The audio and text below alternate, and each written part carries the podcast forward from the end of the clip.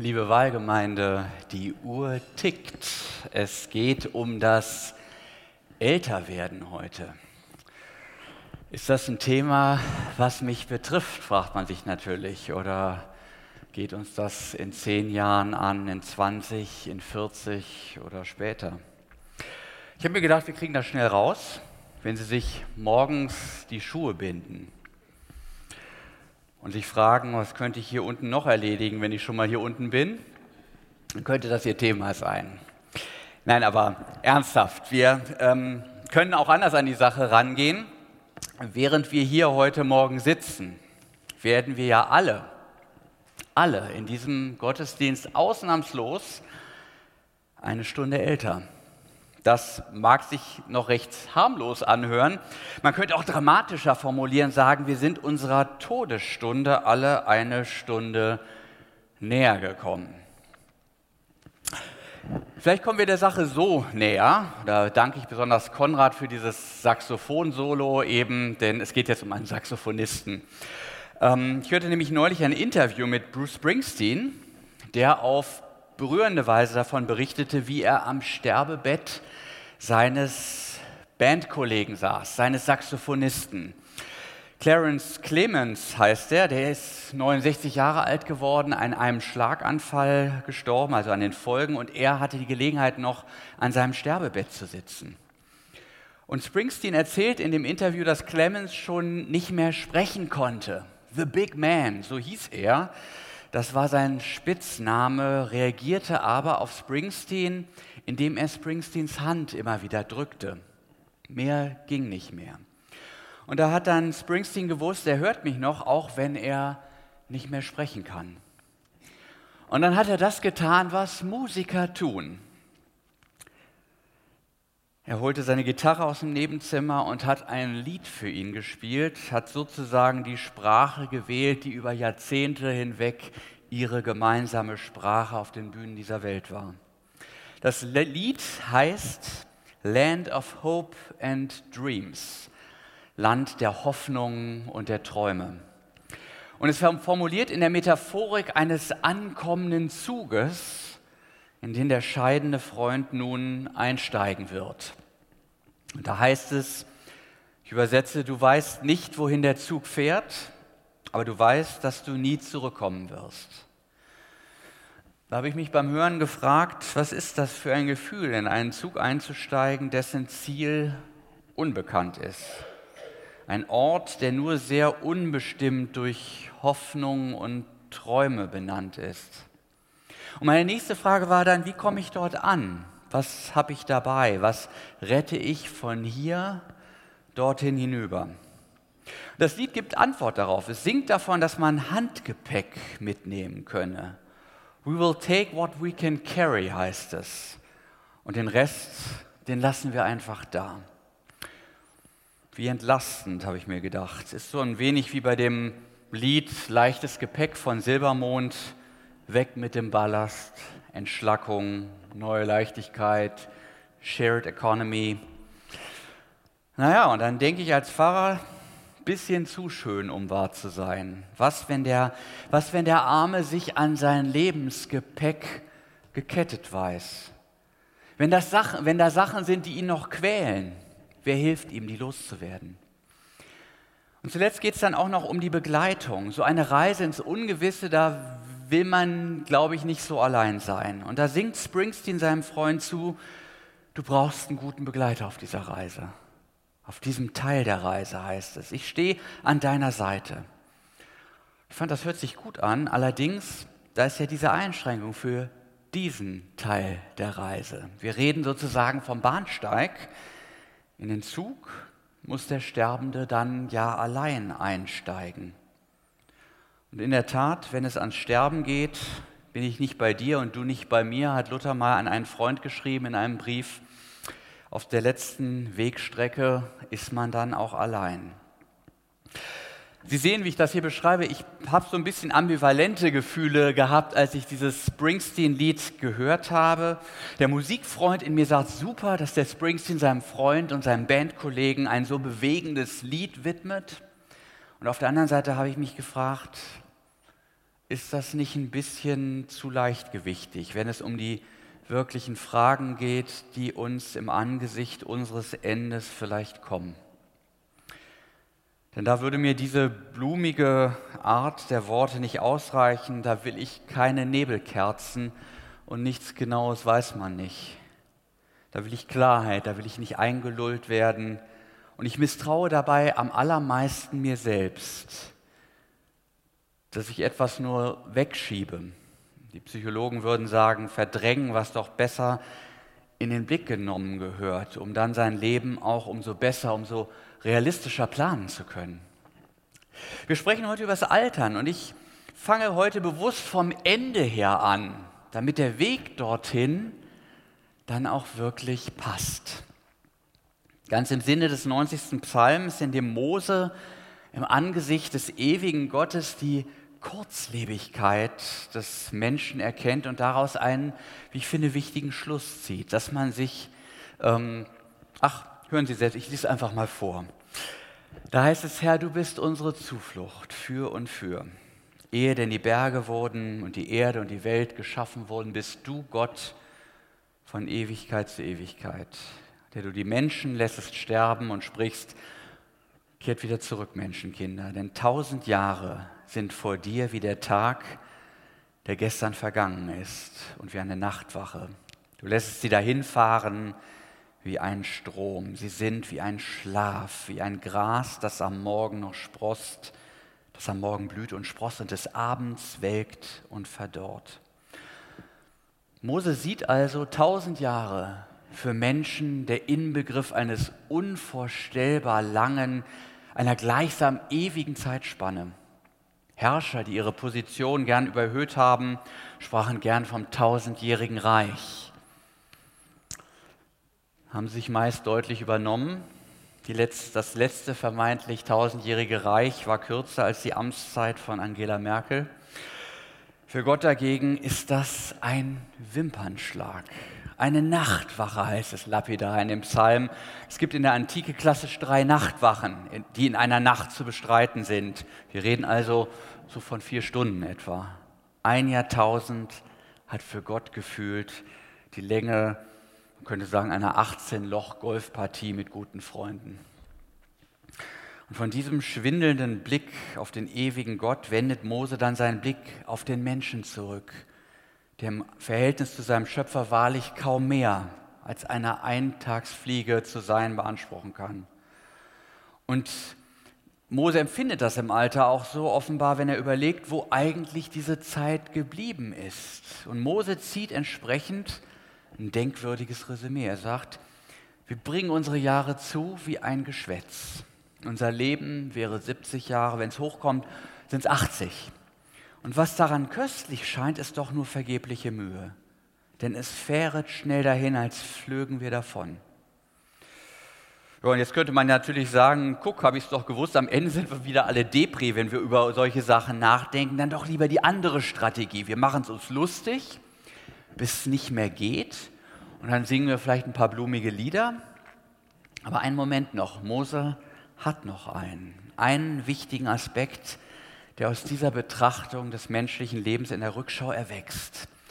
Es ist ein Wunsch, den er an Gott formuliert und der, so glaube ich, unsere ganze Lebensplanung, unseren ganzen Umgang mit dem Leben verändern kann. Mose bittet Gott nämlich Folgendes lehre uns bedenken, dass wir sterben müssen, auf dass wir klug werden, wörtlich sogar auf dass wir ein weises Herz gewinnen. Und dieser unverstellte Blick vom Ende her relativiert angesichts der Kürze unseres Lebens all das, was wir mit unserem Leben so anstellen, wo wir Schwerpunkte setzen, wo wir uns vielleicht auch in Dinge verkämpfen, die im Lichte des Ganzen gesehen eigentlich unwichtig sind. Begrenzte Zeit hat nämlich einen enormen Vorteil. Sie legt das Augenmerk auf die Prioritäten. Wir denken mal an unseren letzten Urlaubstag an einem fremden Ort, wo man sich die Frage stellt, morgen geht es nach Hause. Wir verbringen jetzt noch einen Tag hier. Was machen wir mit dem Tag? Ja, Weil wir keine Chinesen sind, sagen wir nicht Deutschland in drei Tagen, das muss doch irgendwie möglich sein, indem wir in 75 Sehenswürdigkeiten noch schnell mit einem Fotostopp dann vorbei ähm, hasten. Nein, wir wählen aus. Das ist jetzt noch drin. Dieses Highlight, das schauen wir uns noch an. Und der Rest, der geht eben nicht. Es ist die begrenzte Zeit am Ende, die uns kluge Entscheidungen treffen lässt. Wo wir zuvor nur in den Tag hineingelebt haben und vielleicht gar keine wirklichen Entscheidungen getroffen haben. Vom Ende her können wir viel klüger beurteilen, welche Sehenswürdigkeiten dieses Lebens eigentlich noch bzw. überhaupt dran sein müssen. Und wenn wir hier klar sehen und uns die Frage stellen, Reichtum, Annehmlichkeiten, Schönheit, Ansehen, was davon ist für mich wichtig? Dann ersparen wir uns, dass wir am Ende über verlorene Zeit trauern, also in Moses Worten ein Leben als Geschwätz führen und mit blumigen Fantasien die Realität verdrängen.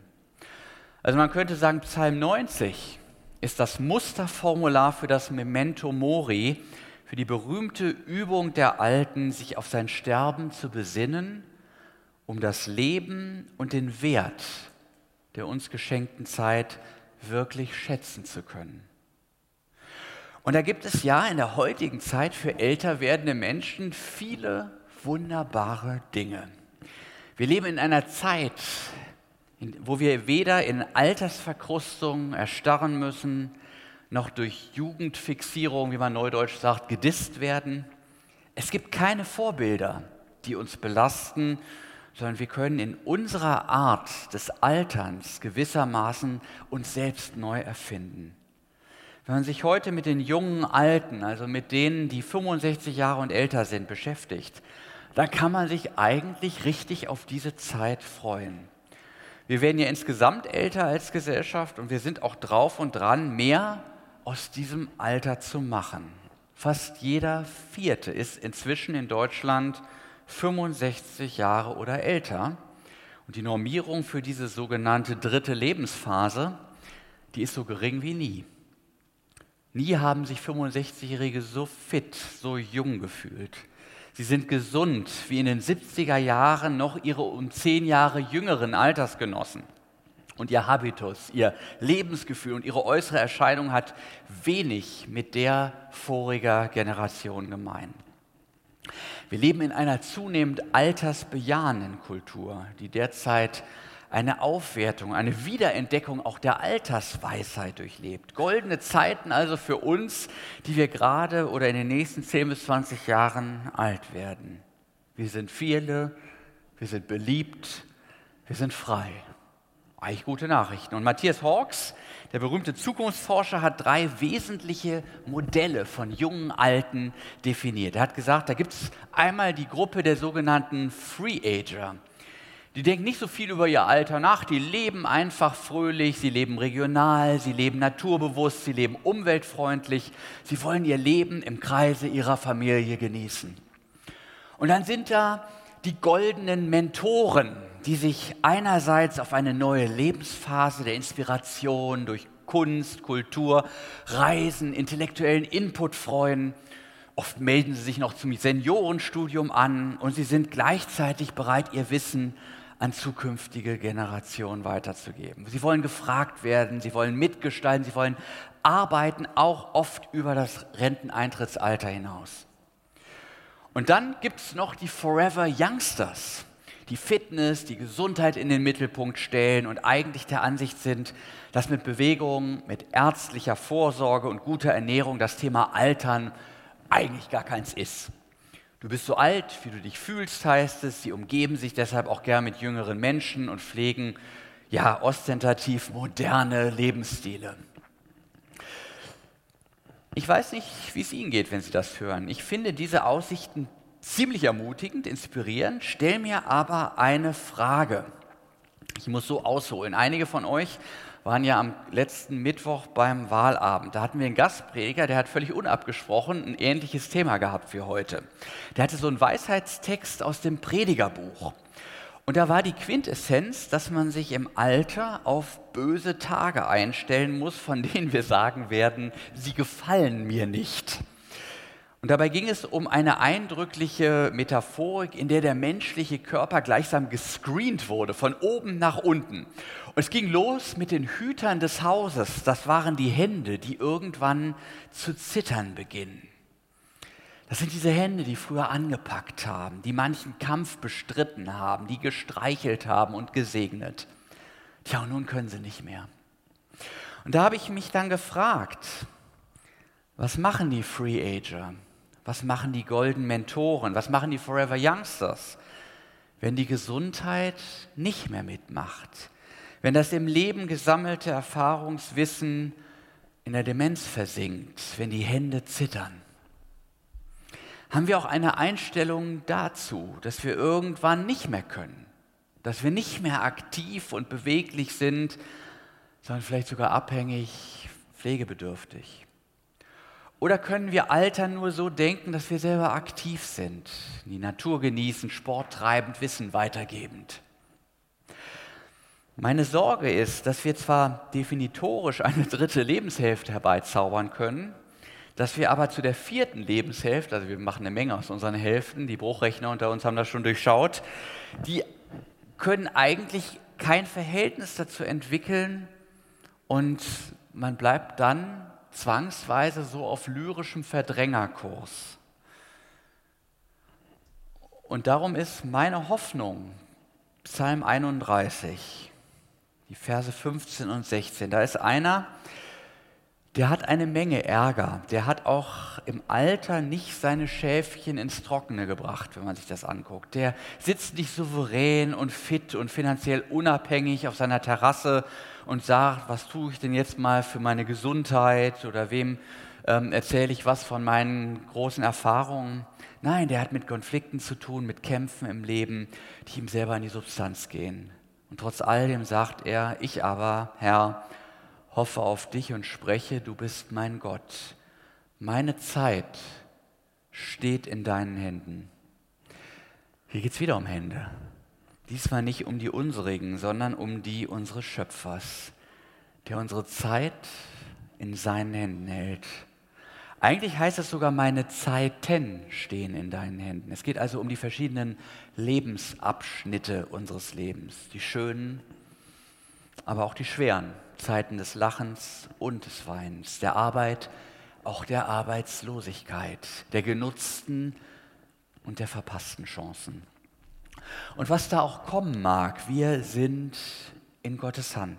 Er bestimmt unseren Anfang und unser Ende. Ist, ist keine Laune der Natur, die mich da möglicherweise im Halbnebel meines Bewusstseins vor mich hindämmern lässt. Es ist kein böses Schicksal, das meine Gesundheit manch Schweres mit sich bringen lässt. Es ist Gottes Hand. Und diese manchmal unverständlich, aber letztendlich doch freundliche Hand, die mit den durchbohrten Gelenken, die so viel Schweres für mich durchgemacht hat, die hat mich doch vor dem Schlimmsten bewahrt. Die Hand, die die mich bis hierher geführt hat. Durch manch finsteres Tal durchaus. Aber dadurch hat sie mich auch geformt, wie ein Töpfer den Ton formt. Ich durfte wachsen zu einer Persönlichkeit, die ich heute bin. Und er formt mich weiterhin, sodass ich, ja, das Ziel ist es, ein weises Herz bekomme und lerne, was wirklich wichtig ist im Leben. Statt mich nur von Dringlichem treiben zu lassen oder von Zerstreuung zu Zerstreuung zu eilen, weil ich sage, ich kann mir das Thema nicht geben, weil das einfach so unangenehm ist, will ich nicht an mich ranlassen. Es ist diese Hand, die mir Mut macht, wenn meine eigene Hand zittert. Und diese Hand weiß auch von dem, was passiert, wenn man in den Zug eingestiegen ist. Sie war schon da und sie zeigte sich am dritten Tage dem Jünger, der nicht glauben wollte und diese Wundmale erstmal betasten musste, um zu sehen, ja, es ist wahr. Ich brauche mich nicht mit Wünschen und Träumen zu begnügen, sondern ich darf der Wahrheit ins Auge sehen. Das Lied von Springsteen hat noch eine interessante Wendung. Es gibt noch so eine solitäre Reststrophe am Ende. Da deutet er etwas an Da heißt es, und ich glaube, das ist von einem anderen Lied inspiriert, On board this train, you don't need a ticket. You just get on board. Just thank the Lord. Also in diesem Zug, da brauchst du kein Ticket. Du steigst einfach ein und du dankst dem Herrn.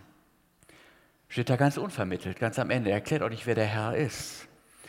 Also es scheint doch noch einen Begleiter im Zug zu geben. Es gibt den Zugführer. Seine Hand sorgt dafür, dass der Zug am rechten Ort ankommt. Und dafür kann man in der Tat nur dankbar sein. Wir sind geführt. Amen.